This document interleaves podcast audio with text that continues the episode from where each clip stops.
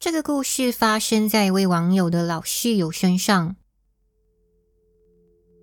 我和男朋友刚搬进了一间一房式的小公寓，它坐落于中间楼层。睡房里有一扇窗户，面向着外面走道和我们单位的前门。一整天，我们都忙着把装满物品的箱子从男友的卡车上抬进公寓内。无意间，我留意到停车位那边有一辆生锈的红色老旧丰田车，里面坐着一个有点脏兮兮的男人，正在盯着我们看。他约莫五十岁左右，戴着一副圆框眼镜，有一头细发，头顶稀疏。而且看起来，上面原本的白发就像是由于很少清洗而显得脏黄。要不是那个人坐在车里将近两小时了，我也不会对他诡异的目光感到不自在。他不像是在等人。当我们来回于卡车和公寓之间，他只是目不转睛的注视我们两个。我小声告诉男友，他却不以为然。认为那可能只是某个邻居想看看是什么人搬进来，所以很快的就不再理会他。我们又继续把车上剩余的箱子都搬完，然后当天晚上就开始在新家安顿下来了。住进这间公寓的第二晚，我与男友刚刚整理好大部分的厨房用品，两个人忙到很晚才吃晚餐。一起炒了点面，也开了瓶红酒来喝。时间悄然无息来到午夜十二点半，我们边聊天边玩扑克牌，正投入在游戏中，忽然有轻拍窗口的声响传入我们耳朵。奇怪的是，那感觉不像有人刻意拍窗，更像是有人的不知什么东西不小心碰到窗口。我走过去，靠在窗边偷看，外面除了一片黑暗，什么都没有。随后毫不犹豫的，我们直接将红酒喝完，就关灯去睡觉了。早已进入梦乡的我们，被一阵轻轻敲门声吵醒。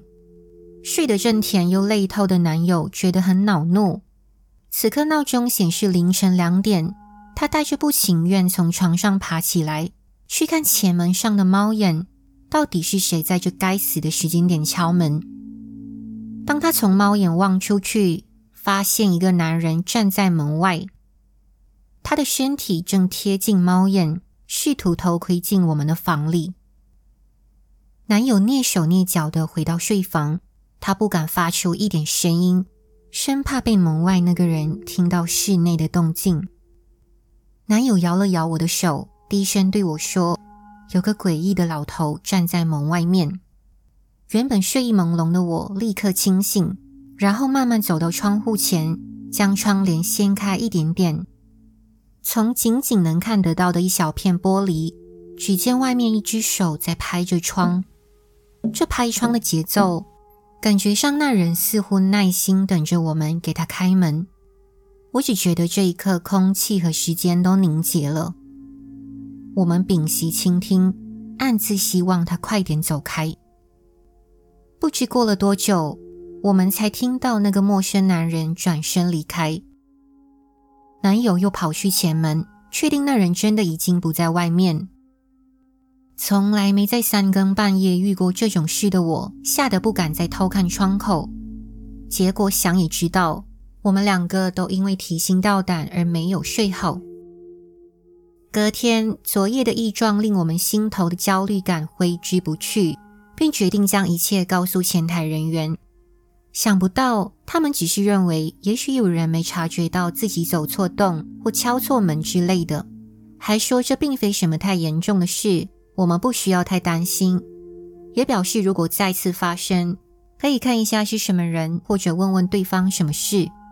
对我跟男友而言，这些建议说了等于没说。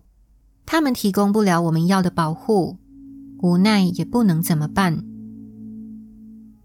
当天夜里，我们把门廊的灯开着，那样稍微让我们安心一点。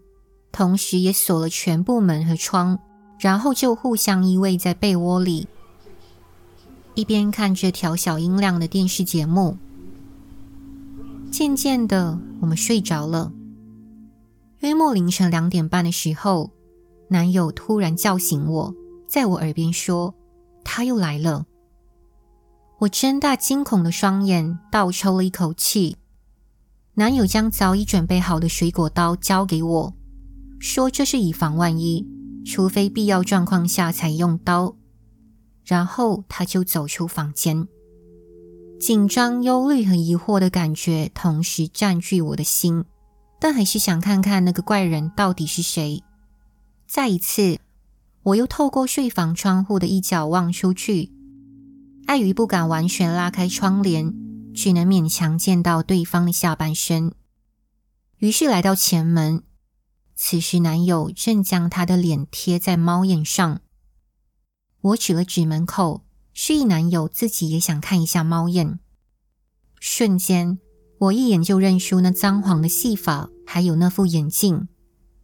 他就是前几天一直注意我们搬家的同个男子。不自觉后退了几步，我维持安静，内心却狂跳不已。那男子继续默默地拍着门。刹那间，正在观察猫眼的男友视线忽然对上那老头灰色的眼珠，这下让我男友吃了一惊。他迅速别过头，吸了口气。我虽然不知所措，但连忙握住他的手臂。只觉得现在是最需要互相安抚的时候。片刻，男友发现那人终于退后，转过身，并缓缓走上楼。我们静静等着，之后就再也没看到他下来，也没发觉楼上有任何奇怪的动静。心慌意乱地回到床上，我们根本毫无睡意，就这样失眠到天亮。一大早，当前台开门。我们依然决定向他们报案。这次刚好其中一位租赁经理在值班，他听到后露出一副苦恼的神情，然后告诉我们，这已经是第五宗同样事件的投诉了。他们也开始搜查那个怪异男子究竟是哪一个住户。接下来将近一个礼拜，公寓就再没发生什么事，我们的生活恢复正常。彼此也开始没有把这件怪事放在心上。大概过了三个星期后，我们接到前台人员打来的电话。之前已说过，同样也有房客不时受到那男子的怪异骚扰。他是一个中年老头，原来住在尾端的楼栋。显然，他的过去有一些不为人知的问题。前台还向我们保证。那老头由于不正当行为已经被赶出去，日后大家不会再面对类似情况。他们道了歉并挂上电话。我们确实没在公寓楼下看到那古怪老头的车子。依照租约持续住了几年后，我们又搬到城市另一端的一栋更棒的公寓。